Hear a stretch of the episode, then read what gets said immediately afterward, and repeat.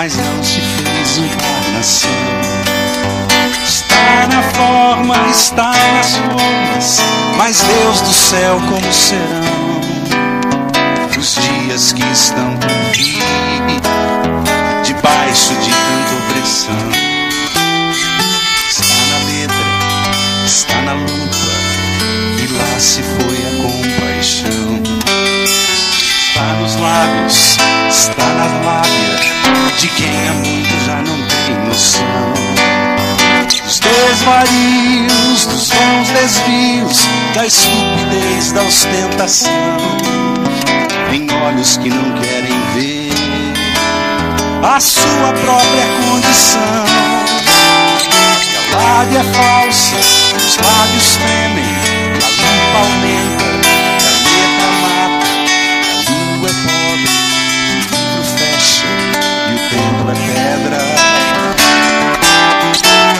lábia é falsa, os lábios tremem, e a limpa aumenta, e a letra mata que a língua é pobre, o livro fecha e o templo é pedra. Está no templo, está no livro, mas não está no coração. Está no grego, está no hebraico, mas não se fez encarnação. Está na forma, está nas formas, mas Deus do céu como serão os dias que estão por vir, debaixo de tanta opressão. Está na letra, está na luta, lá se foi a compaixão.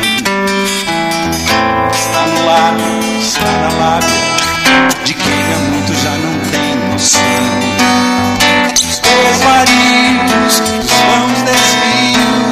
Da estupidez, da ostentação olhos que não querem ver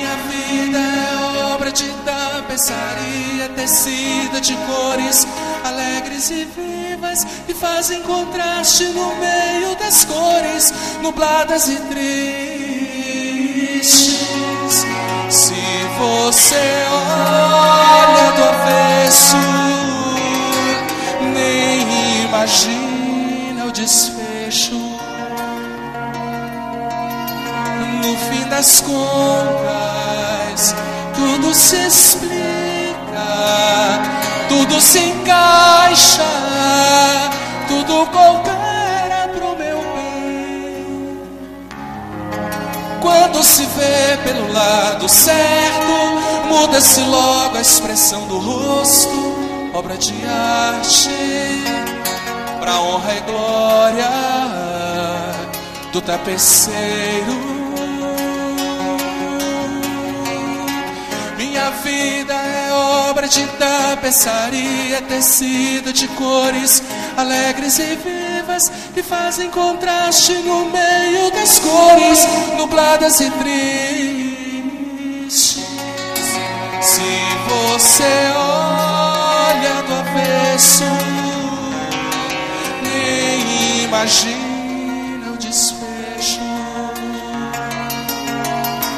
No fim das contas, tudo se explica, tudo se encaixa, tudo coopera pro meu bem. Quando se vê pelo lado certo, muda-se logo a expressão do rosto, obra de arte, pra honra e glória do tapeceiro. Quando se vê pelo lado certo, todas as cores da minha vida dignificam a Jesus Cristo, o tapeceiro.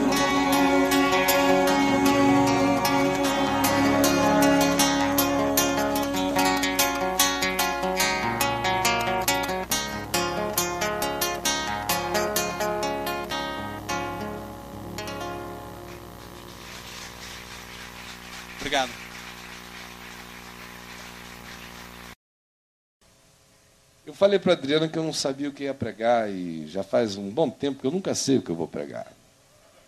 Muito tempo. É, fiquei 30 anos da minha vida quase sempre sabendo o que eu ia pregar. Eu saía de casa e raramente eu não sabia o que eu ia pregar. De vez em quando é que dizia assim, gente, eu tinha preparado isso, agora eu vou pregar aquilo. Heraldo lembra. Mas em geral eu sabia. Só que de sete anos para cá eu não sei mais nada. E eu me sinto assim de uma irresponsabilidade absoluta. Eu oro, o Senhor me fala, e aí às vezes Deus me esquenta o coração com uma coisa que me consome. Eu digo, eu vou dividir isso com o povo. Aí vem aquela voz lá dentro e diz assim: Não, mas eu não te falei isso para você dividir com o povo, não, isso é para você. Porque eu também fui salvo da potestade pastoral que é aquela coisa de tudo que vem ao coração para dividir com o povo. Comigo não é mais assim agora não. Eu existo. Deus fala comigo só para mim. Eu não tenho certas coisas que falar com ninguém. Estou livre desse mal. Agora, me criou um problema enorme, né? Porque a Bíblia eu podia agora dizer assim: qual é o texto que você quer que eu pregue? E qualquer um podia levantar e dizer o texto que fosse. E como ela está toda dentro do meu coração, é muito fácil pregar.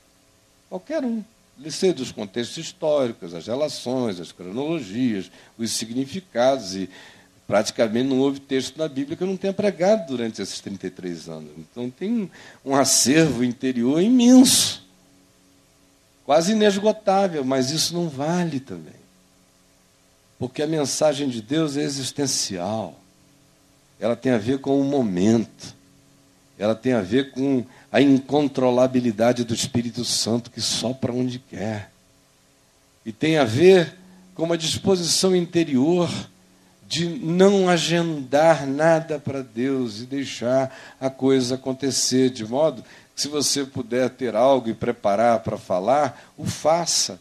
Mas se no momento surgir aquela incerteza total é sinal de que Deus está querendo estabelecer a certeza dele no momento. Agora, quando Estênio cantou sobre o tapeceiro, Deus alinhavou um monte de coisa no meu coração. Não uma mensagem, sermão eu nunca preguei. As pessoas que quiserem me ofender me digam assim: foi belo o seu sermão. Foi uma ofensa para mim. Eu sempre trouxe mensagem. Ou então a sua preleção. Dá vontade de dizer, ponha em lugar apropriado. Não é no coração. Porque eu não quero outra coisa na vida a não ser dizer mensagens. Ser boy de Deus. Carregar um recadinho. O resto é com ele. Então, nessa de boy de Deus, de office boy da graça, eu gostaria de exercer essa minha função de recadeiro do tapeceiro e ler aqui em Efésios, no capítulo 2, versos 8, 9 e 10, inicialmente. Porque pela graça sois salvos, mediante a fé.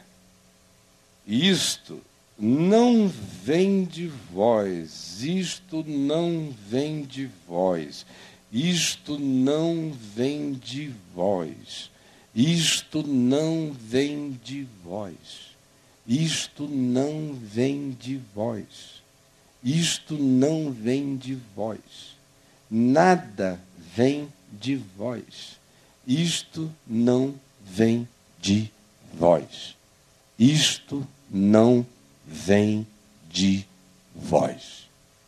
Não vem de vós. É dom de Deus. É graça. É favor imerecido. É misericórdia que vai de eternidade a eternidade.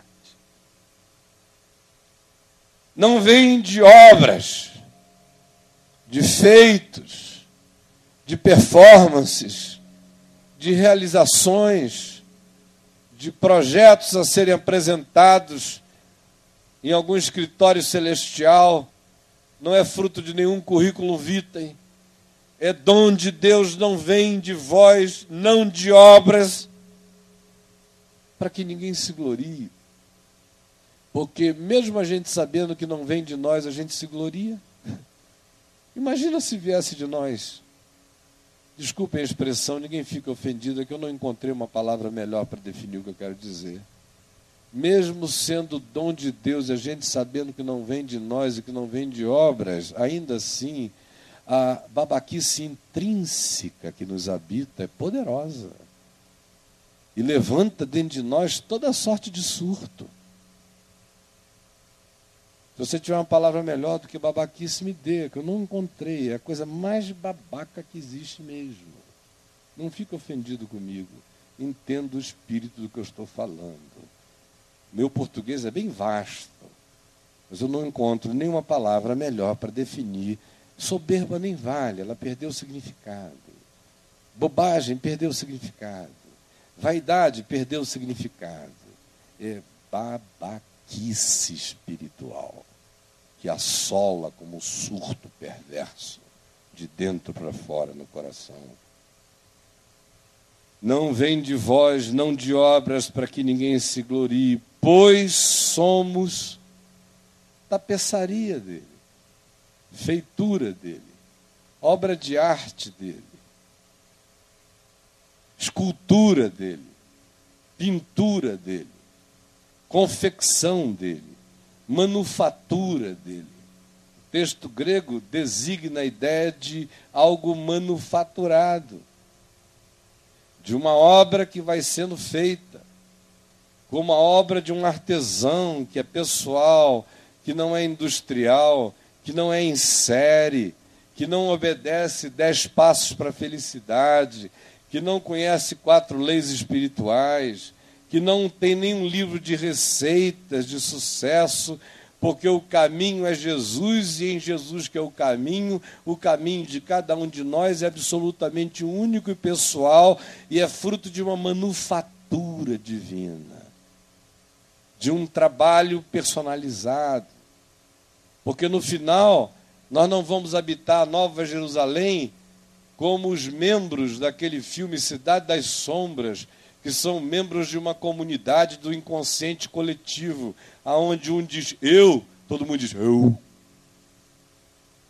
No final, na Nova Jerusalém, morre o egoísmo, acaba o individualismo, brota a individuação, porque cada um de nós recebe uma pedrinha branca em cuja pedrinha está escrito um nome que ninguém conhece, exceto aquele que o recebe. Isso significa a singularidade absoluta da realidade do nosso ser na comunhão com o eu sou. Por isso é manufatura. Por isso o caminho com o qual Deus vai trabalhando na vida da Ana não é o caminho com o qual ele vai trabalhando na sua vida. Por isso, as veredas antigas que você me apresentou ali são furadas de antemão, porque não existem veredas antigas, só existe a vereda do dia chamado hoje. E ela se aplica a cada indivíduo particularmente, não há meio de criar um manual. Isso não é o Detran, é o caminho da graça. Não é uma highway americana é a via particular de cada um com Deus e que ninguém conhece. Só Deus conhece, bem-aventurado é aquele que abre o coração para ser sondado e discernido, e para, no processo de ser sondado e discernido, discernir a si mesmo e com gratidão ver todos os traços dos alinhamentos e dos alinhavamentos do tapete divino e que de vez em quando, antes da sua completude, se apresentam em nós com algumas indefinições, com buracos que a gente não consegue entender, porque nenhum de nós conhece a mente do Espírito. Mas se o nosso coração confiar, a gente pode ter certeza que o resultado é de deixar todos os anjos do cosmos e do universo em estado de embasbacamento e de perplexidade pois somos feitura dele, criados em Cristo Jesus para boas obras, as quais Deus de antemão preparou para que nós andássemos nelas. Agora olha aqui para mim. Eu não estou querendo pregar hoje de manhã, eu queria só abrir meu coração um pouquinho a propósito do tapeceiro. Quando eu nasci, meu pai era agnóstico. Ele tinha sido criado católico, mas as muitas letras o fizeram delirar. E naquele, na burrice ilustre dos 27 anos de idade dele, já formado como um indivíduo que até hoje a média de direito dele jamais foi batida na Faculdade de Direito do Estado do Amazonas, ele está com 80 anos de idade, e ele tinha assim todas as razões idiotadas humanas para se sentir o rei da cocada preta, ele assumiu essa idiotice com 27, 28 anos de idade e disse que Deus não existia, ou melhor, ele não sabia se Deus existia ou não. Por isso, o mais inteligente era se tornar agnóstico. E ele celebrou o seu agnosticismo. Mas quando eu nasci, e ele estava aí com 27 para 28 anos de idade, ele sempre, como herdeiro de um espírito patriarcal e de clã, uma clã bondosa, onde os homens são pais maternos, meio andrógenos, machos que só não vazam leite pelas tetas porque hormonalmente não lhes é possível, mas são, Adriana sabe, todos nós, homens da família, carregamos um útero imenso no coração para com os filhos. E ele não fugiu a essa regra. Ele queria muito ter filhos e, especialmente, tinha vontade de que o primeiro filho dele, como se pensava a antiga, fosse um homem, o seu herdeiro. E lá nasci eu. E ele me botou esse nome, que é a repetição do dele, Caio, que vem lá dos Césares. A origem é latina. Meu avô era um latinista. E Caio significa alegria e bordão, serve para as duas coisas. Quando não faz o cara gargalhar, desce o pau na cabeça dele. Então, Caio, Caio Fábio, da Araújo Filho. Nasci e ele disse que não sabia o que fazer comigo. Me pegou no colo e era um fim de tarde, quando ele me pegou a primeira vez, e sozinho no quarto, ele foi para a esquina do quarto da Santa Casa de Misericórdia de Manaus, na lugubricidade da melancolia daquele cair de sol. Ele disse que teve um impulso, uma coisa quase compulsiva, de me pegar nos braços sem saber porquê, e de me levantar aos céus, e dizer: Não sei se Deus existe, mas se Deus existir, eu estou oferecendo esse meu filho a Ele. E a única coisa que eu peço a Deus, se Deus existir, é que ele não seja um padre. Porque eu tenho muita vontade que ele conheça o amor de uma mulher. E eu tenho muita vontade que ele gere filhos. Por isso, eu não sei se Deus existe, mas se Deus existir, Deus, faze dele um homem teu. E como a única referência que ele tinha era de pastor que servia a Deus, supostamente casava e tinha filhos, ele me ofereceu para ser pastor. Nunca me disse nada. Os anos passaram, eu tive uma infância extraordinária, onde teve de tudo, de muito bicho, a muito elemento lúdico da floresta, muita macheza, muita caça, atividade sexual extremamente precoce, sofri um, um estupro aos cinco anos de idade, estupro de mulher sobre mim. E eu não posso dizer, minha mulher sabe disso, que eu fiquei descontente. Era um menininho de cinco anos de idade, não sabia o que estava acontecendo, mas aquilo acontecia toda noite até os sete anos, eu acabei gostando. E quando meu pai descobriu, mandou a mulher embora. Mas só que ela foi embora, mas deixou uma coisa em mim que não se desinstalou nunca mais, né? E, e eu não tive aquela infância de sexualidade morta entre 5 e 10 anos de idade, porque vocês sabem, pela psicologia, que a sexualidade de um menino é extremamente agressiva desde o tempo em que ele mama até os 5 anos de idade, que é quando ele sente vontade de apertar peito, apertar coxa, apertar bumbum, vocês já viram isso em casa? Menino reina, né? Ah, o garoto tá doido. Aí quando de repente ele chega aos 5 anos de idade, ele vai ficando meio morto. Aí ele já não gosta mais de menina, ele fica com vergonha de tirar roupa na frente de mulher. Aí ele entra no clube do bolinha, menina é proibido, aquele negócio todo, até que ele chega aos 10, 11 anos, aí ele ah, se abre para sempre. Eu não tive esse interregno entre os 5 e os 10. Passei da sexualidade raivosa infantil para uma gulosa naquele período dali para frente. Mas o tapeceiro estava trabalhando. Papai sempre foi um homem extremamente carinhoso, ao mesmo tempo austero. Eu não aprendi a gargalhar na minha casa. Eu aprendi a ser alegre e a sorrir, mas a minha casa não é uma casa de gargalhadas alegria, muita celebração, pouca gargalhada. Todo sábado ele me fazia brigar com um amigo três, quatro anos mais velho do que eu, para treinar um jiu-jitsuzinho básico que meu tio estava começando a nos ensinar. E só servia com gente mais velha, porque ele dizia com o mais novo não faz sentido, ganhar de pequeno é covardia. Do teu tamanho não faz sentido porque é tua obrigação. Então, meu filho, você vai ter que aprender a brigar para cima. Porque aí você vai apanhar, apanhar, apanhar, até você aprender a como é que o outro te bate.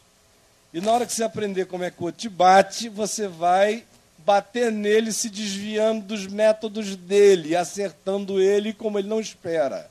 Só que isso durava três, quatro meses apanhando do boi, do Zé Maria, do Zé Roberto, de um monte de amigos que iam. E quando eu começava a empatar e depois pau nos caras, ele dizia: chega, agora você já sabe como bate nisso, vamos virar essa página. Botava um novo para me espancar mais três, quatro meses, com todo amor. E eu agradeço de coração essa pedagogia, nunca gerou um trauma em mim. Porque uma coisa que eu descobri é que onde há amor não há trauma não há trauma. E eu olhava na cara dele e via que só tinha amor e uma vontade enorme de forjar um homem para a vida. Os anos passaram, veio a revolução, o golpe militar de 64. E ele foi atingido radicalmente, perdeu tudo que tinha, estava numa situação financeira maravilhosa, foi levado a um inquérito militar, passou vergonha de ter o nome dele nos, nas primeiras páginas dos jornais, acusado de conluio com o governador Gilberto Mestrinho. E meu pai era advogado do governador e de todo mundo, dos ricos e famosos na cidade, mas não tinha nada a ver com política, foi uma perseguição aleatória. Mas que o deixou num estado horroroso. No surto da grandeza dele, como não podia deixar de ser, poder, dinheiro, de carreirinha evoca sexo. Sexo fora do casamento, haréns e coisas do gênero, e ele não fugiu à regra resolveu ter a Marilyn Monroe dele, do período. E o que gerou uma tristeza enorme na nossa casa. Fez a minha mãe sofrer uma barbaridade, mas era obra do tapeceiro. Porque sem aquela dor, ela teria virado uma presbiteriana, presbiterianizada, sem alegria, sem raiz, sem paixão por Deus, sem resistência, sem aquele coração de tartaruga que aguenta todos os cacetes e insiste na esperança que ela tem. Era obra do tapeceiro, aquela dor. Era obra do tapeceiro a dor que eu tive que sentir por ela, dividida entre ela e meu pai, porque eu era louco por ele, morria de compaixão dela. E virei pombo correio naquela história com sete anos de idade. Durou quase seis anos. Nós mudamos para o Rio em 64 por causa dessa bendita revolução militar. Eu entrei num processo profundamente neurótico, eu estive na iminência de me esquizofrenizar aos 11 anos de idade. Da manhã a pressão e a angústia que vinha de todos os lados, e com a declaração dioturna da minha mãe de que meu pai poderia se suicidar a qualquer momento. E eu via na cara dele o potencial suicida. Não dava para eu conceber como seria a vida sem ele, especialmente com ele, desistindo da existência diante da gente. Me refugiei onde eu podia. Eu eu sempre fui um ser muito lúdico e moleque. Deus me deu uma inteligência criativa, mas tão criativa que me permitiu jogar bola a vida inteira sem parar de pensar. E eu jogava bola muito bem, estava encaminhado para ir para o Botafogo. Eu nunca conheci um garoto da minha idade que jogasse bola melhor do que eu. Enquanto jogava bola, eu fazia uma oração dioturna. 10 aos 13 anos de idade, ali em Copacabana, era pé para lá, pé para cá, na Sá Ferreira, driblando os carros, o Nino, o Caruso, o Péricles, que era filho do amigo da onça, e não sei para cá, e isso e aquilo, foge do carro e vai para lá, um jogo de enorme de cintura, joga na praia, joga em todo lugar, dizendo o tempo todo: Jesus, salva meu pai, salva meu pai, salva meu pai, salva meu pai, salva meu pai, salva meu pai, salva meu pai. Eu dizia: salva meu pai o dia inteiro. Mas era obra do tapeceiro. Eu não sabia nem quem era o meu pai, mas eu sabia quem era o meu pai. Só queria que ele salvasse meu pai. Ele salvou.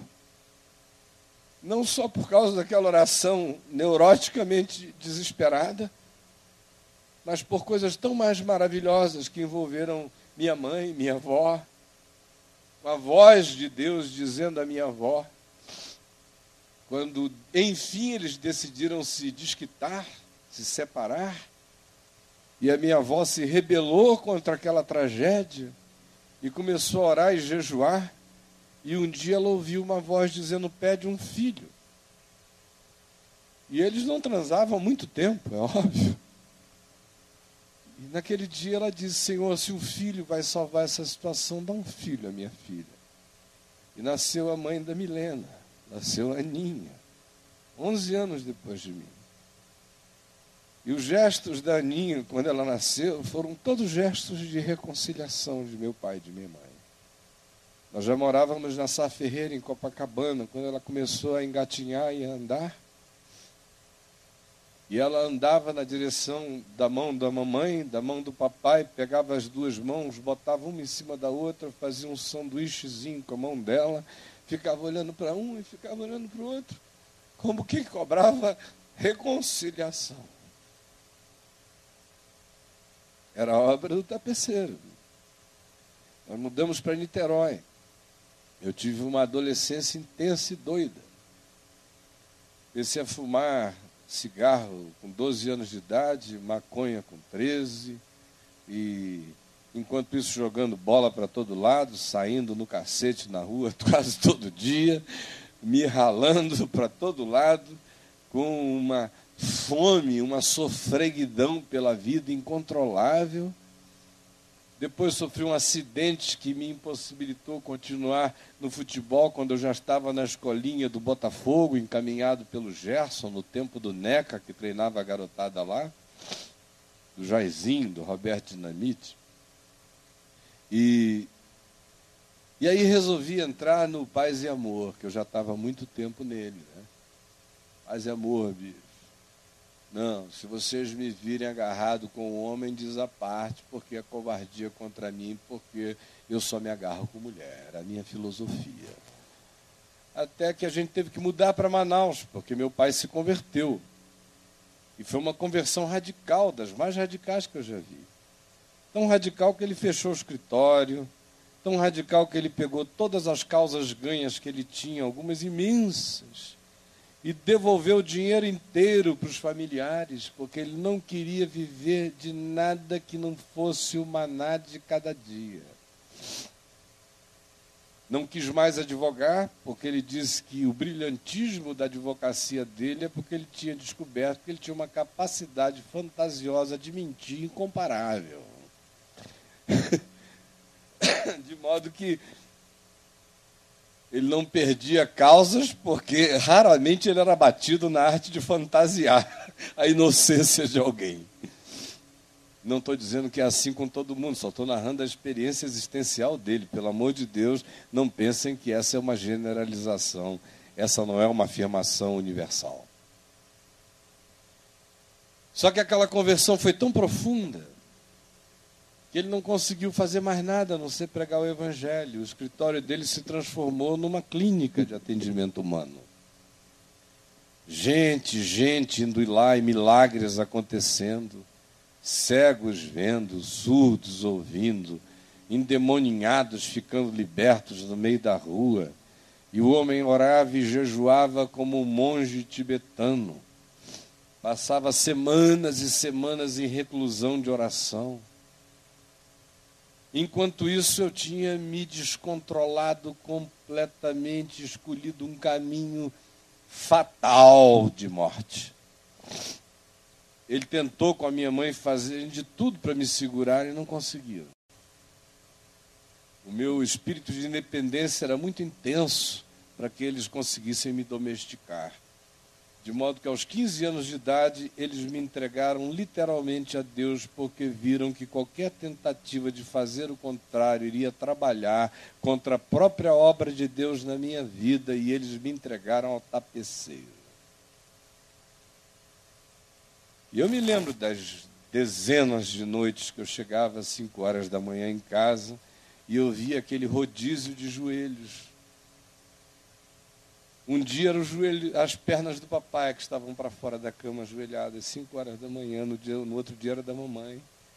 Mas eles, enquanto um dormia, o outro intercedia, porque eles sabiam que eu vivia na beirada da morte todo dia. Eu não vou entrar em detalhes aqui, porque eu passaria o resto do dia falando dessas situações. Aconteceu que, com, numa câmara de lapso de tempo comprimido, Aquela vida entre 13 e 18 anos de idade valeu por décadas de uma intensidade famigerada por experiências onde cada dia valia uma semana, pelo menos, de intensidade de experimentos que eu fazia com a vida e com os riscos dela. Aos 18 anos eu estava muito cansado e com uma desistência enorme da vida. E foi quando o evangelho que eu conhecia, o Jesus que de nome eu sabia, a quem eu orava por instinto e cultura familiar, me visitou como revelação pessoal, já não tendo nada a ver com o elemento da informação distribuída no âmbito da família, mas como experiência particularizada, individual, em processo de individuação, de singularidade, de invasão do amor de Deus no meu ser, me arrebatando de uma maneira tão violenta como aconteceu com meu pai, porque três meses depois eu já não conseguia fazer outra coisa senão pregar o Evangelho e nunca mais parei. Nunca mais consegui parar, porque aquilo me consumia de dia e de noite. E a sensação que eu tinha era como se eu fosse filho da geração da ressurreição. Como se eu fosse colega de Pedro, de Tiago, de João. Eu nunca me senti filho de Calvino. Nunca me senti, obrigado, Carlão, nunca me senti um subproduto da religião. A sensação que me dava é de que eu tinha conhecido Jesus como Paulo tinha conhecido Jesus na estrada de Damasco. Que tinha sido uma coisa que tinha invadido meu peito que não tinha nem pai, nem mãe, nem princípio de dias, nem fim de existência, que era conforme a ordem de Melquisedeque, que era um encontro dele comigo, e que ele tinha um desígnio para a minha vida, e que eu não podia fazer nada a respeito, a não ser me entregar ao tapeceiro. Eu fiz com todo o meu coração, com toda a radicalidade do meu ser. Assim como não tive medo de morrer, eu não tive nenhum medo de viver para Ele.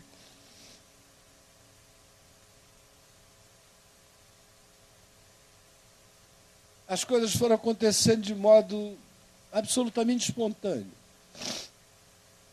Eu nunca fui uma plataforma que eu tenha solicitado. Eu nunca ambicionei o lugar de ninguém, eu nunca quis ser ninguém senão eu.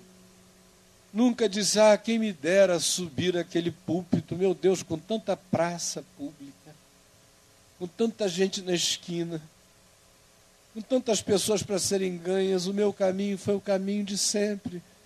Eu simplesmente segui as minhas rotas antigas de morte, levando vida agora. E pessoas começaram a se converter para todo lado. De modo que foi a religião que foi me caçar. E eu nunca tive nenhum interesse de qualquer vínculo com ela. Prova disso é que eu me neguei terminantemente a ir ao seminário. Eu entrei nos seminários dos protestantismos para dar aula a minha vida inteira, nunca para estudar aquele negócio. Os anos foram passando e eu estava garoto, de 23 anos de idade, já estava na televisão desde os 19, a cidade inteira me assistia aos domingos de seis e meia da tarde às sete, literalmente a cidade toda ouvia aquele menino maluco pregar o evangelho com bom senso e sabedoria. Porque eu nunca pedi a Deus para me fazer um milagreiro, embora ele tenha me usado muito. Nunca pedi a Deus para me fazer um exorcista, embora o Heraldo lembre das filas de processo o dia inteiro lá e eu libertando gente em nome de Jesus o dia todo. Mas a oração que eu fazia de dia e de noite era: Senhor, me dá discernimento. Eu quero discernimento, eu quero discernimento. Eu não quero ser enganado. E não quero enganar. Eu quero discernir espíritos e discernir tua palavra. E discernir teu coração. De modo que eu era garoto, mas nunca tive acessos de infantilidade. O evangelho na minha boca foi maduro a vida inteira. De repente, morando lá em Manaus, eu me dei conta de que os ecos do que eu estava fazendo repercutiam no país inteiro e eu não sabia. Aos 23 anos de idade, eu já estava com programas de televisão em metade do país. Aos 26 anos entramos no país inteiro. Em 1983 eu era um garoto de que idade? 27 anos por aí. Houve o maior congresso da história brasileira, chamado Congresso Brasileiro de Evangelização, lá em Minas. Com todos os caciques do CBE do Brasil, todos os presidentes de denominação, de missões, de pareclesiásticas, missionários, professores de teologia, de todo tipo. E aquele garoto de 27 anos que nunca tinha procurado nada, estava sendo escolhido unanimemente por todos eles para falar a mensagem de encerramento daquele conclave que até hoje é considerado o evento de maior significado que já houve na história do mundo evangélico brasileiro. Eu não procurei nada daquilo. Aonde eu fui, Deus me levou. Nunca bati em porta alguma pedindo uma oportunidade, elas se abriram como o portão se abriu para Pedro ao sair do cárcere da Fortaleza Antônia, automaticamente. Chegou um tempo na vida em que absolutamente tudo que eu botava a mão dava certo. E aí vai ficando uma coisa extraordinariamente estranha que é quando você começa a ganhar certeza que se você tocar nas coisas, elas vão dar certo. E esse é o inverso da maldição, é a maldição da certeza do dar certo. Que é uma porcaria. Mas eu me lembro que aos 38 anos de idade eu estava idoso. Reverenciado neste país e no mundo inteiro.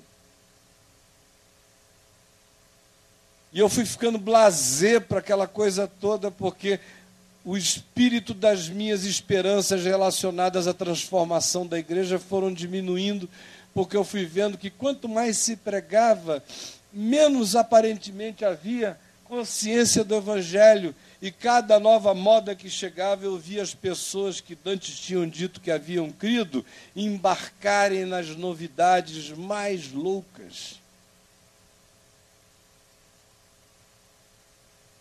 Quando eu cheguei aos 38 anos de idade, eu estava com um temor. Eu me lembro que eu olhava em volta, eu via tanta tragédia, e a minha vida não tem uma pedrinha no sapato. Aquela família tão gostosa,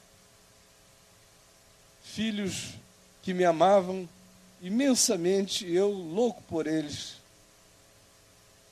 Tudo azeitado e gostoso respeitado aonde ia, reverenciado por velhos encanecidos e amado por jovens de todas as gerações, inclusive pelas crianças, em relação a quem eu nunca fiz nenhum esforço especial e de uma maneira muito estranha, elas têm uma identificação visceral comigo. Vocês sabem como os filhinhos de vocês acabam gostando de mim de graça. Tem uns que me chamam de Jesus, de Papai do Céu.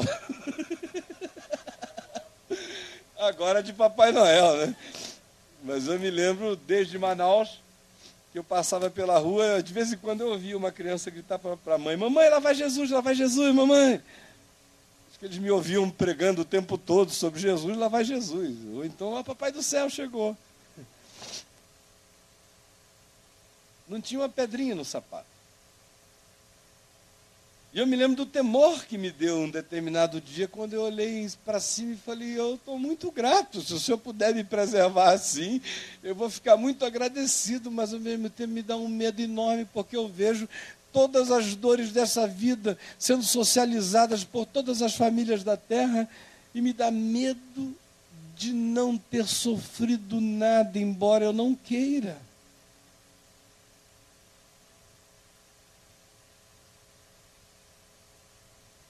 Cada vez mais as coisas só acendiam. Se eu tivesse tido algum tipo de ambição humana, que eu sei que não tive,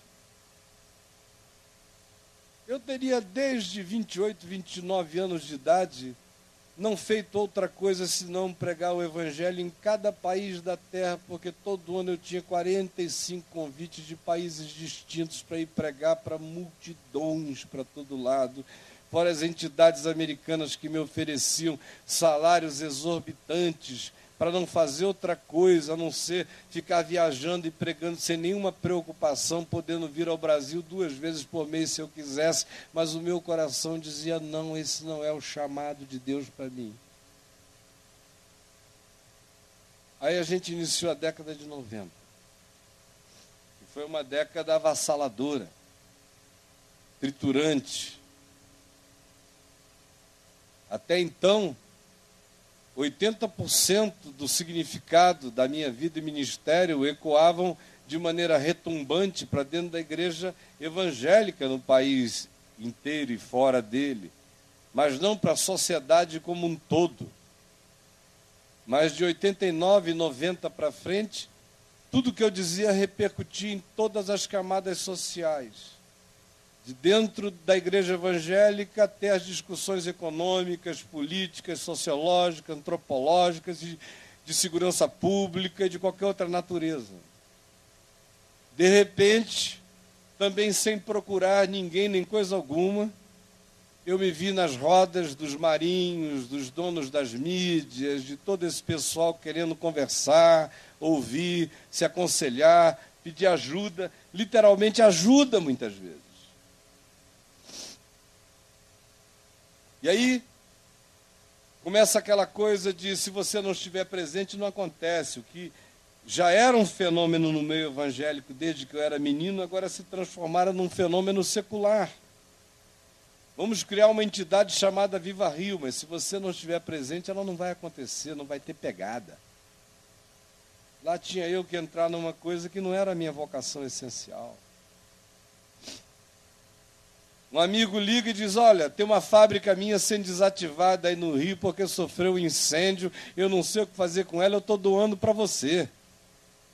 De repente, lá estou eu fazendo uma fábrica de esperança enorme, que abençoou milhares de pessoas e foi um ícone social na história do Brasil, mas não era o chamado de Deus para a minha vida.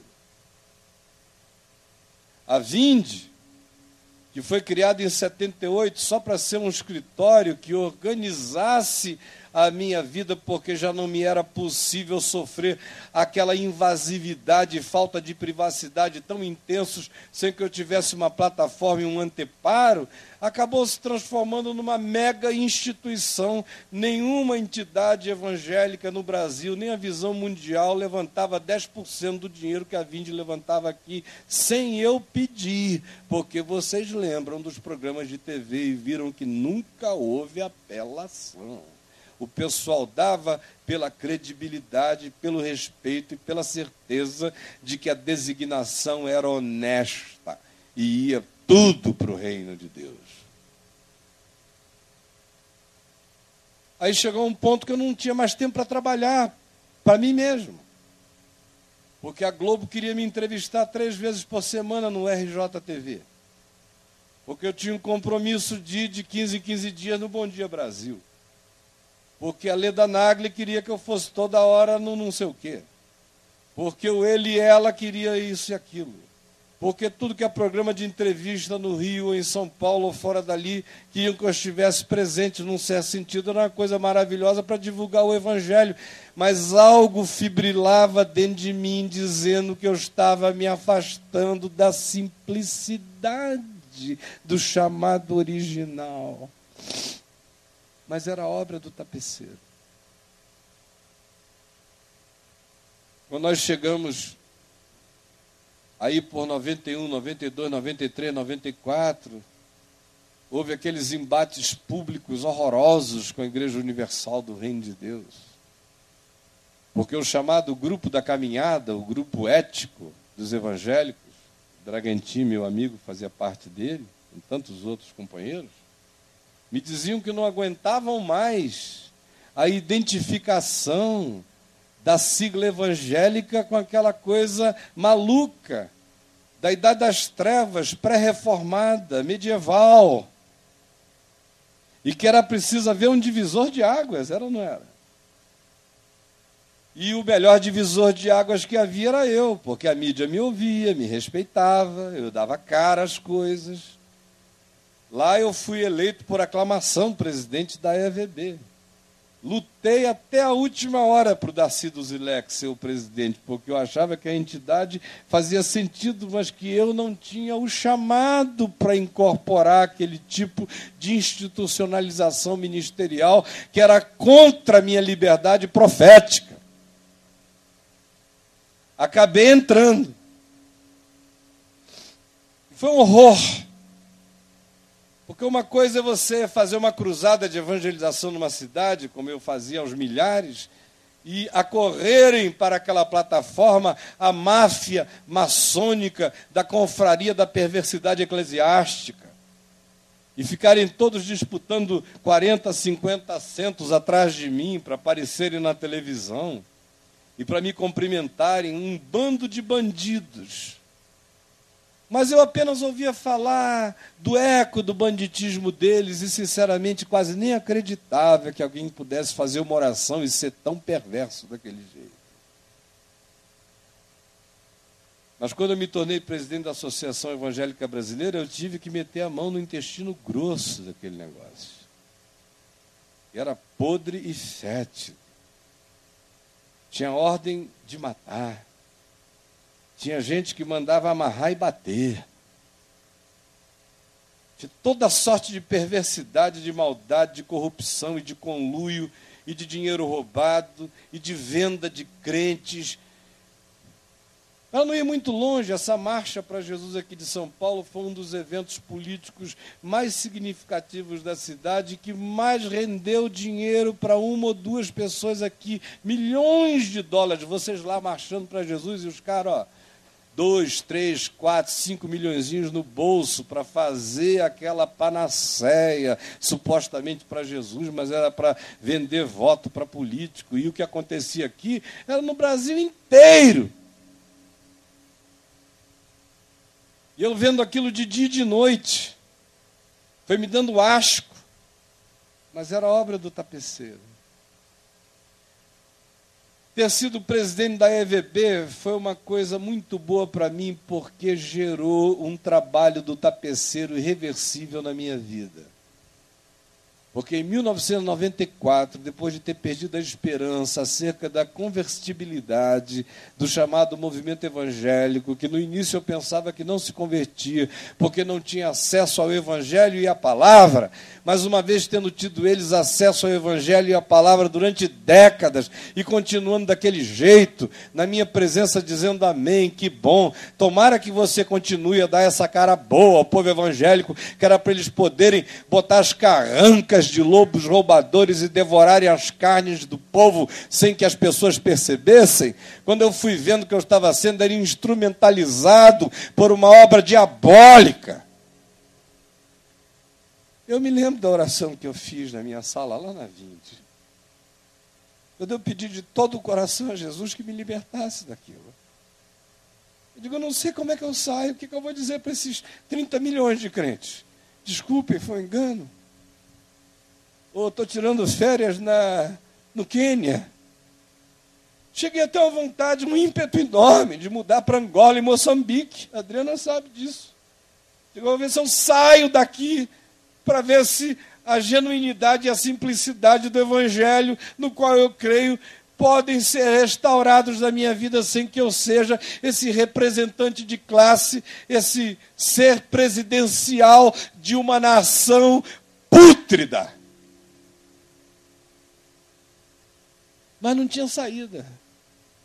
Como não tinha saída, vinde. E a gente tinha começado lá. Socorro Brasil, Heraldo, eu, Adri, Tutuca, Manelzinho, Rai. Uma era possessa, ficou liberta. Só tinha gente doida, que tinha crido e estava dando coração. Tudo simples. Todo mundo voluntário, como eu era voluntário. Eu não tenho INSS, eu não tenho coisa nenhuma, eu sou voluntário até hoje.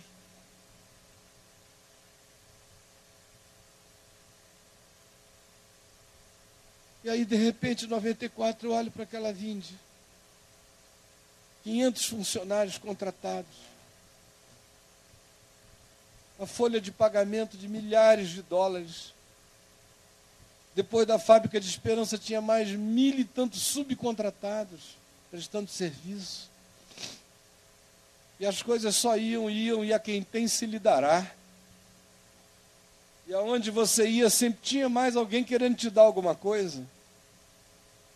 Um dia eu disse ao João Roberto Marinho: Olha, o Tivita me chamou e a gente teve uma conversa. Ele me ofereceu um canal na TVA de graça.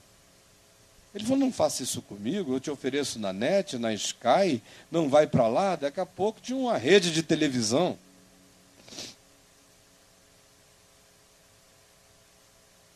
Tinha vontade de ver uma revista de qualidade cristã. Eu já fui muito criança, muito bobo, já tive muitos sonhos acerca dessa comunidade evangélica. Achava que ela podia se converter. Aí fiz um acordo também com o Tivita. Depois do domingo, o Alzugaray me chamou e disse: Não, faz aqui comigo. E nós fizemos a revista Vinde. Obras sociais para todos os lados, cruzadas em todos os lugares, programas distribuídos de todas as formas mas no meu coração aquela angústia no ano de 94, dizendo: Senhor, eu sei que o tempo mais produtivo da minha vida, no que diz respeito à relação com gente, foi antes dessa máquina toda começar. Eu não sei como parar esse negócio, não sei como estancar essa roda gigante, mas pelo amor do teu nome, salva disso.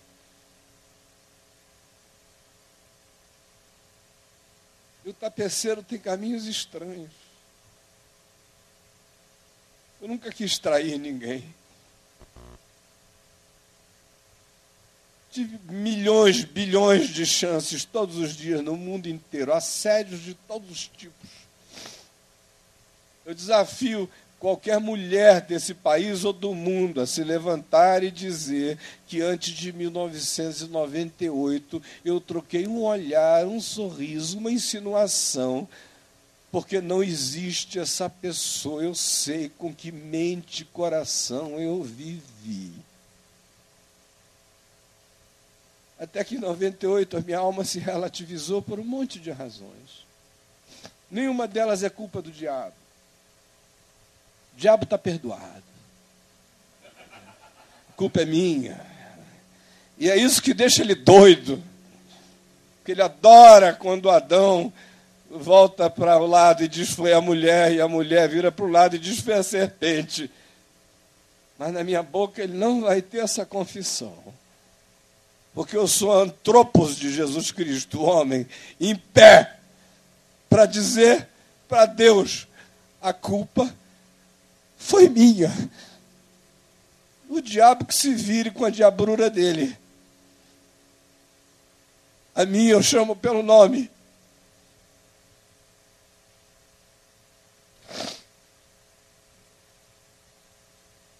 E aí um abismo chama outro abismo. E aquela angústia enorme do que tinha acontecido deflagrou um processo de um sofrimento indizível tão angustiante que eu comecei a querer parar de pregar.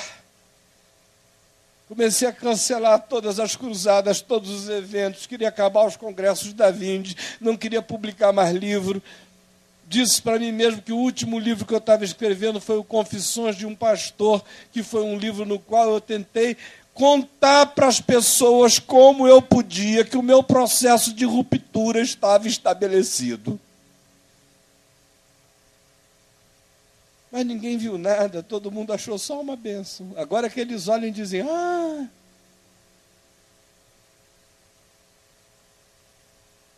Aí veio 98. E aí que eu queria começar a falar o que eu ia falar. Meio-dia e 15. Posso falar mais 20 minutos? Vocês aguentam firme na parada aqui? Quem aguenta, diga amém, por favor. 20 minutinhos no ano de 98, eu comecei a sonhar o ano inteiro com uma placa caída no chão.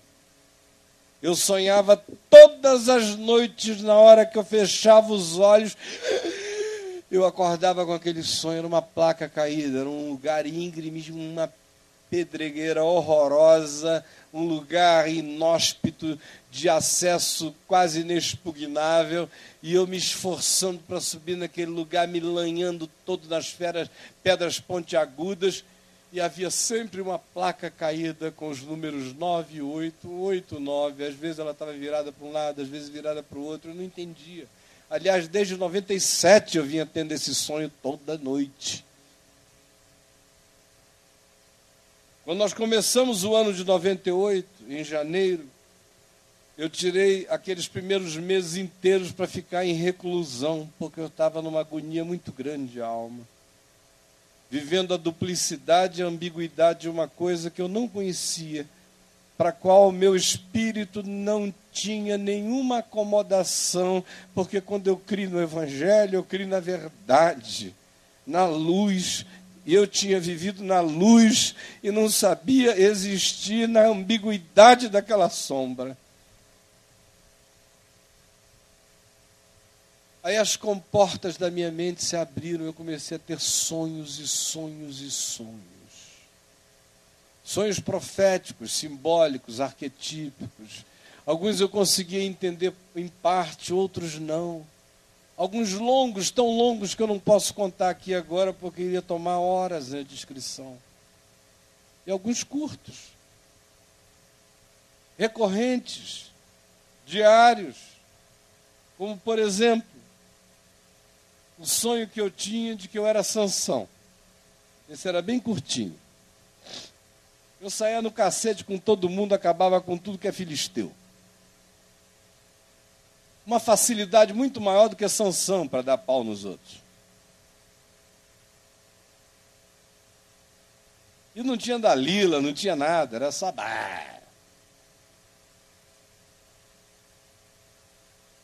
E aí, ao final do sonho, eu voltava-me sempre para o céu. E eu dizia para Deus: Senhor, os teus inimigos estão vencidos. E eu ouvia aquela voz dizia: Não, o teu pior inimigo não foi vencido. E eu dizia: Mas qual é o teu pior inimigo? Meu pior inimigo. E aquela voz dizia: És tu mesmo. E aí eu pegava uma tesoura e eu cortava os meus cabelos eu mesmo, entregava os meus cabelos num altar e dizia: Eu te dou a minha fraqueza. E acordava.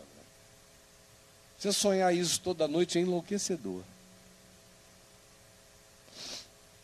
Como aquele outro sonho, curto também, para não contar os longos, como disse que era recorrente. Eu acordava, eu estava de repente, de súbito, no meio de um oceano de chumbo.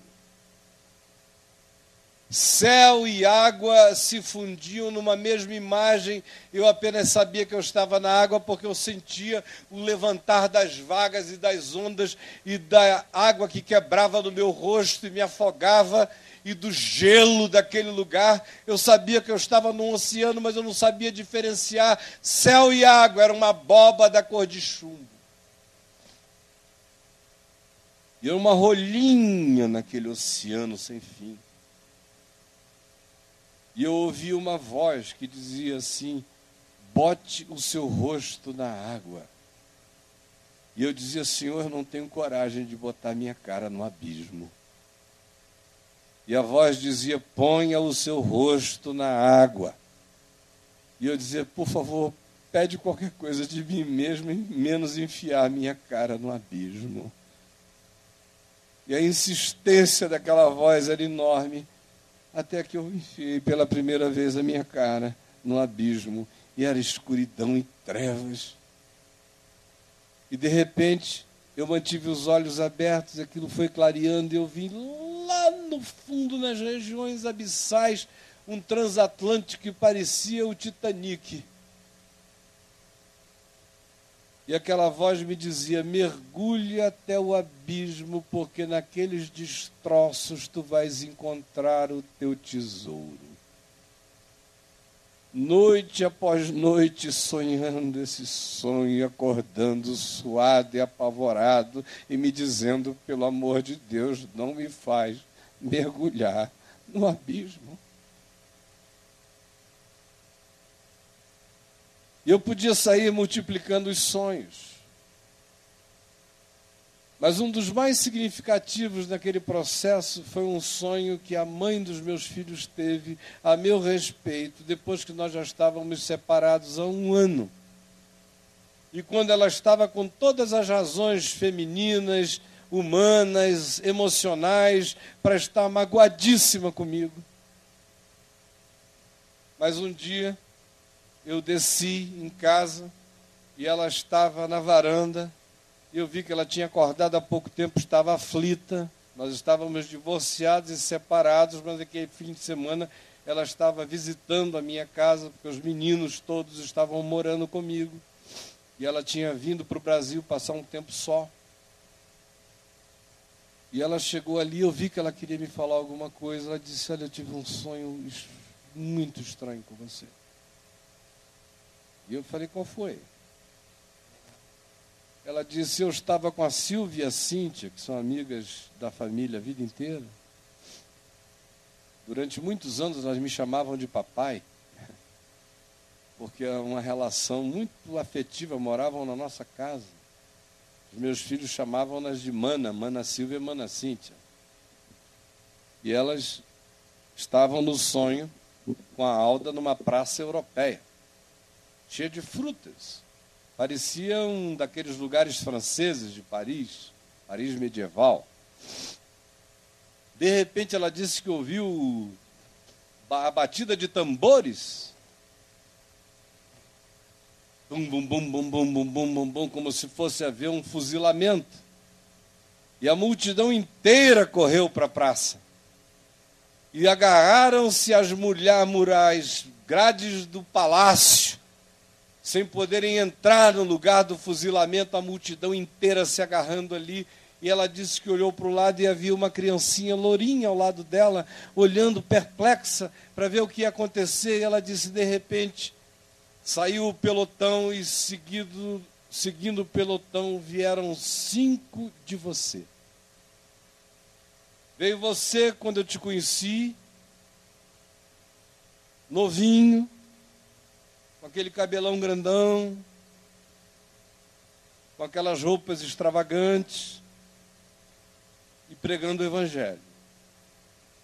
Depois veio um segundo você, imenso, nefilímico, vestido de paletó e gravata, desproporcional e inumanamente grande só que no seu rosto não havia sua cara, havia um espelho, de modo que quem quer que olhasse para você não via você, se via.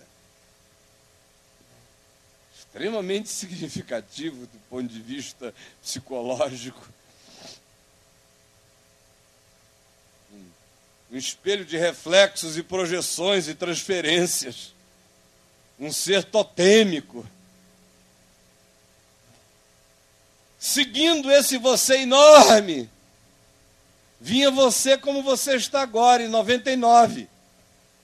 Com essa aparência, com essa energia, com esse sentimento, com essa angústia. Seguindo você, conforme você está hoje, vinha você bem mais magro, você menor, você não tão grande, mas você com a sensação de que os seus pés estavam colocados numa raiz que ia até o fim do mundo da terra, plantado em alguma coisa sólida, sem aparência de grande, mas enraizado no âmago das coisas. E depois vinha você idoso, uma versão do seu pai, só que era você. Mas eu olhava, parecia o espírito do seu pai em você. E vocês foram colocados no paredão. E houve a ordem para o fuzilamento.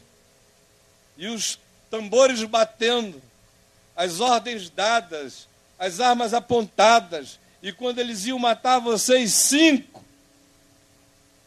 Você de hoje, você que estava no meio, você de agora, você angustiado e aflito, levantou a sua mão para o alto e falou alguma coisa incompreensível, parecia um mistério, um juramento que ninguém podia entender, que só era entre você e Deus, e você levantava e falava com os céus, com a sua mão fechada.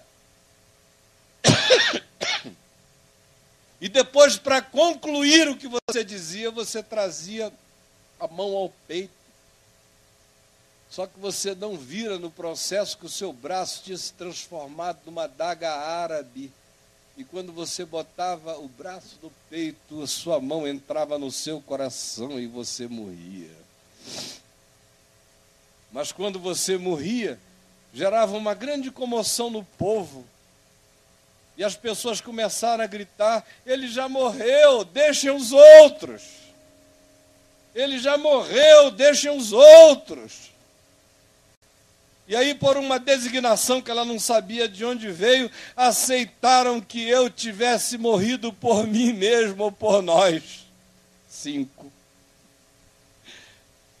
Que aquele eu daquele momento histórico tivesse morrido para abrir espaço porque no passado tinha tido significado e para aquilo que no futuro o significado ainda teria.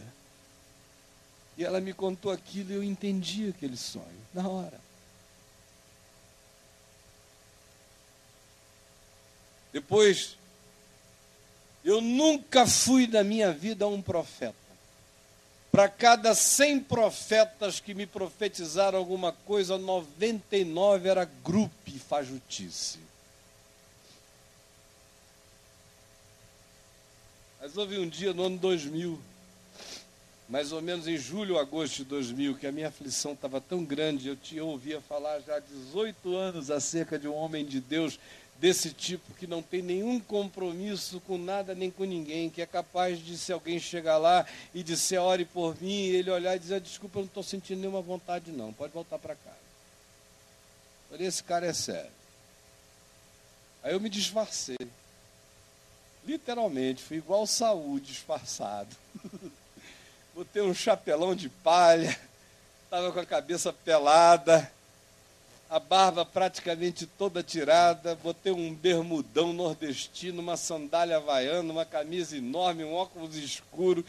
Nem minha mãe ia me reconhecer naquele estado. E eu cheguei lá às sete horas da manhã.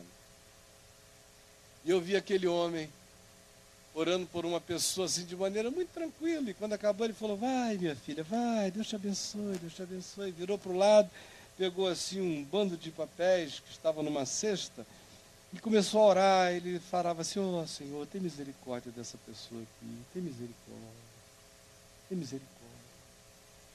Nem aí para mim, sentado lá, lá, ele nem olhou lá, queria saber quem estava lá. Ô oh, Senhor, Aí de repente eu andei assim um pouquinho, fiquei uns três metros de distância assim nas, pelas costas dele na diagonal.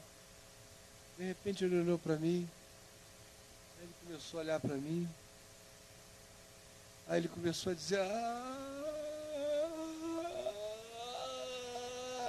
aí o homem começou a sentir uma dor, dor é essa? Que dor é essa? Que dor é essa? Meu Deus, que dor é essa? Que dor é essa que está nesse homem? Que dor é essa? Que dor é essa? Deus, por que, que tu não me revelas que dor é essa? Que dor é essa? Que dor, que dor. E ele ficou falando da minha dor e reclamando com Deus que Deus não dizia que dor era aquela. Aí de repente, ele falou: O quê? Meu Deus. Mas por que, que o Senhor não me diz quem é ele? Milhões conheceram o Senhor através desse homem, milhões, milhões, milhões, milhões. Meu Deus, me fala quem é esse teu servo. Me fala. E ele pedia, mas por que, que o senhor não me diz? E tanta gente conheceu o senhor através dele, me fala e me fala que dor é essa. E o homem ficou nessa história ali uns 15, 20 minutos chorando, chorando, e que dor é essa? Quem é esse homem? E eu quieto, cabeça baixa. Aí de repente, ele virou e começou a gargalhar, igual um louco.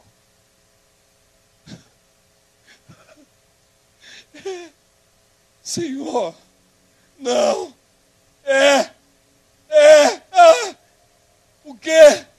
Ah, eu olhando para o cara. O senhor está abrindo um portão para ele, é? Um portão invisível, é? Um portão que ninguém pega. O que, que é isso, meu Deus? Que portão lindo é esse portão que eu não entendo? Esse portão existe, mas ninguém pega. Que portão é esse? Por onde estão passando pessoas invisíveis, milhares, milhões de pessoas invisíveis vão passar por esse portão, Senhor. É, é, é mesmo. E o Senhor vai alegrar o coração dele. E o Senhor vai tirar essa dor de dentro dele. E o Senhor vai trazer milhões a ti por um outro meio, por esse portão invisível, é. E vai chegar o dia em que todos aqueles que se levantaram contra por inveja ou maldição e haverão de reconhecer que a tua graça sempre esteve sobre a vida dele. É isso mesmo, Senhor. Mas ainda vai demorar. Mas o portão vai abrir. Mas me diz quem é esse homem, Jesus me diz quem é esse homem. E eu ali quieto. Aí quando eu já ia saindo, não teve papo entre a gente. Ele chegou e me disse que Deus tinha trazido uma mulher magra, alta, do cabelo esvoaçante, do rostinho fino, e ele me disse que eu tinha já amado essa mulher. Eu tinha acabado de conhecer a Adriana fazia um mês. E ele disse: Pode ficar tranquilo, porque ela é a mulher que Deus trouxe para a tua vida, para o descanso da tua vida. De lá para cá, eu estou vendo o Robson em pé ali. O Robson ficou dois anos me oferecendo o portão invisível o portal, o site. Ele ia lá no Rio e quase que me implorava para eu aceitar um site de graça. Fez o site, botou o site no ar, o site ficou um ano no ar, eu não postei um texto. Ele foi ficando até magoado.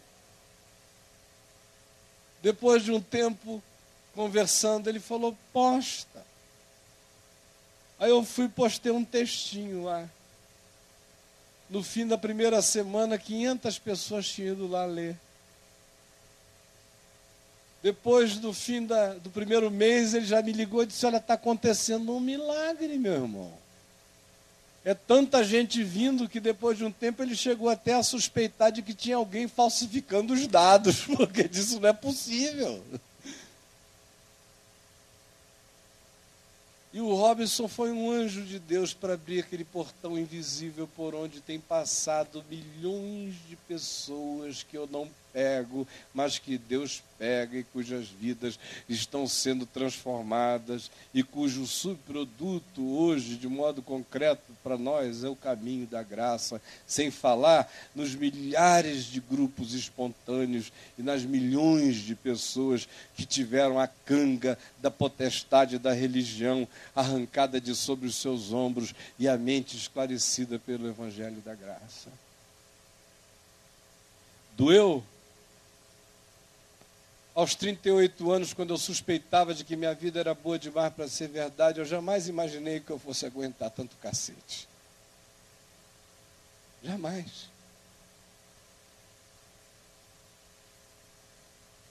De tantas formas diferentes. E aí você vai descobrindo que não importa o cacete, só importa se você está na mão do tapeceiro. que às vezes ele tem que refazer aquele barro muitas vezes. Repintar aquele quadro uma quantidade enorme de vezes. Às vezes é obra de Miguel Ângelo ter que misturar terra com sangue para dar uma cor própria. Mas no fim fica irretocável. Eu agradeço ao tapeceiro pela mulher rendeira que ele colocou na minha vida. Ela me ensina a fazer renda, eu ensino ela a namorar. Eu agradeço ao tapeceiro por todas as afrontas cabidas e descabidas, por todos os juízos próprios e os milhões de juízos impróprios, por todas as dores que faziam sentido e por todas aquelas que sentido algum faziam, que era perversidade do diabo o coração, usando o coração de irmãos ou de supostamente irmãos. Agradeço ao tapeceiro todas as noites de desespero.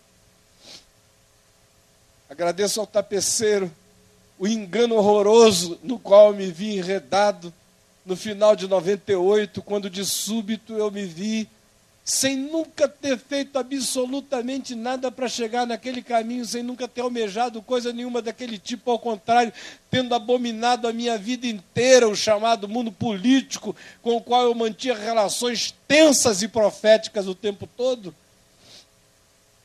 De repente, lá estou eu com um processo sendo movido pelo presidente Fernando Henrique Cardoso por calúnia e difamação. Primeiro caso de calúnia secreta no Brasil, porque eu nunca falei nada em público a respeito dele. Decepção com Lula, que era amigo pedindo todo dia ajuda e depois virou as costas. Benedita da Silva,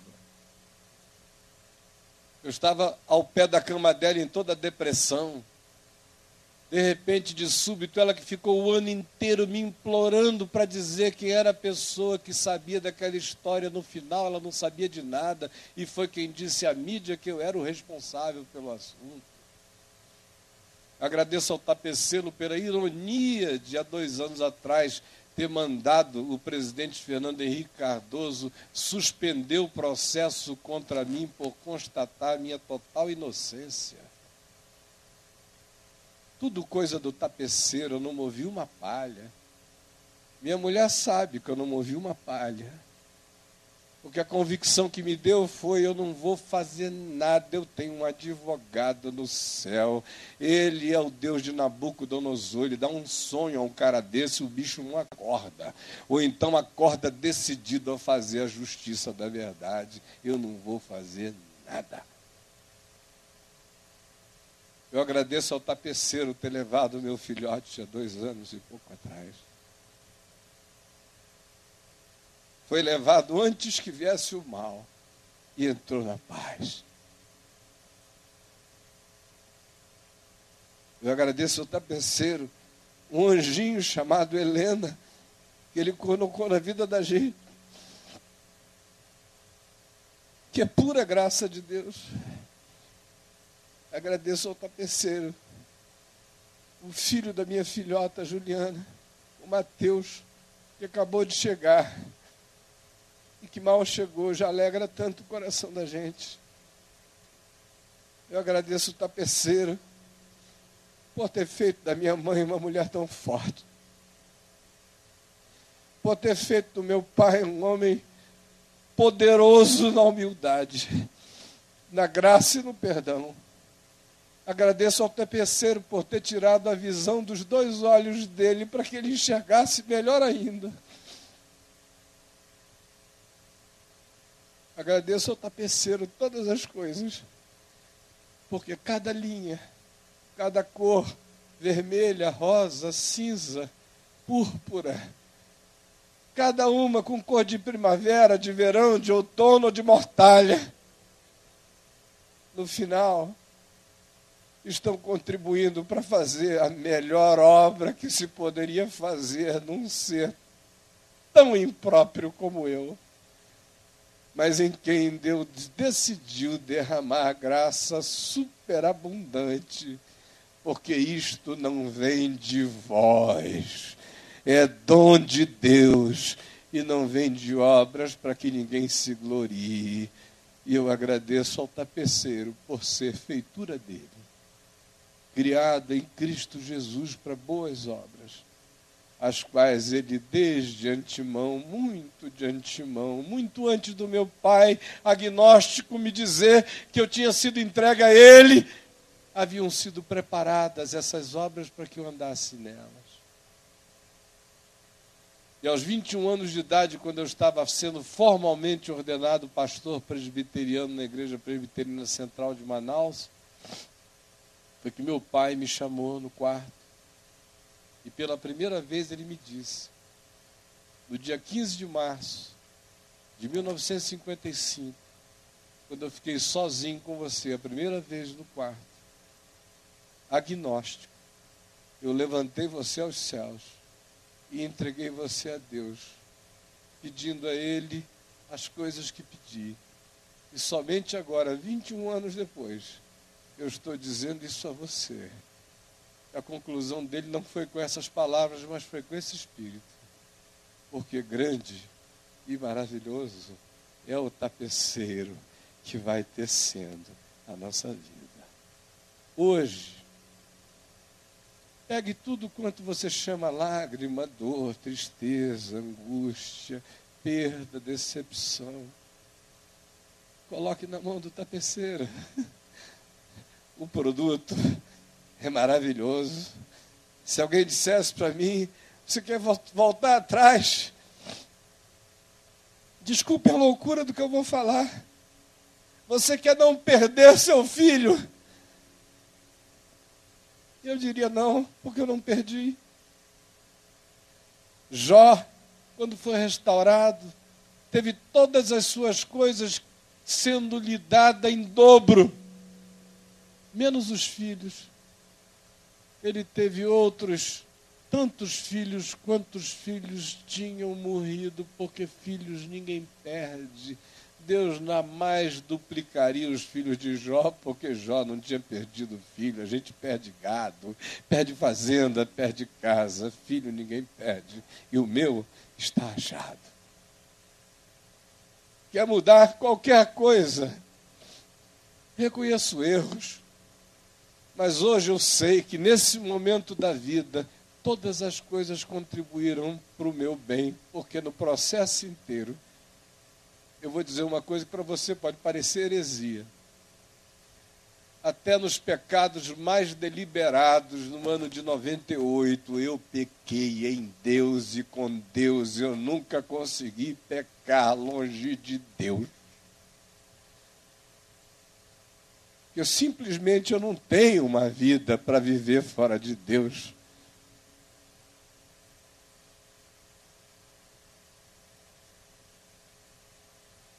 Então, junte tudo isso, porque o Salmo 56 diz que as nossas lágrimas estão sendo recolhidas nos seus olhos, nos olhos dele.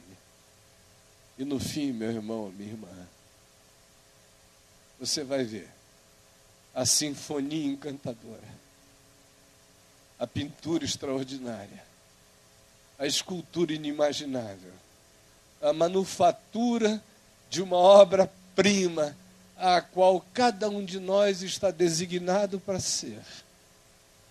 Embora haja marteladas sendo dadas, embora haja tascos sendo arrancados, embora muitas vezes a gente pense que a pedra se quebrou, mas ela se rachou apenas para ganhar forma e contorno e para que a beleza emergisse do que não tinha forma. Pois todas as coisas cooperam conjuntamente para o bem daqueles que amam a Deus. E eu queria pedir ao Estênio para vir aqui cantar esse tapeceiro de novo para nós. Enquanto ele vem, vamos orar. Curve a cabeça um pouquinho.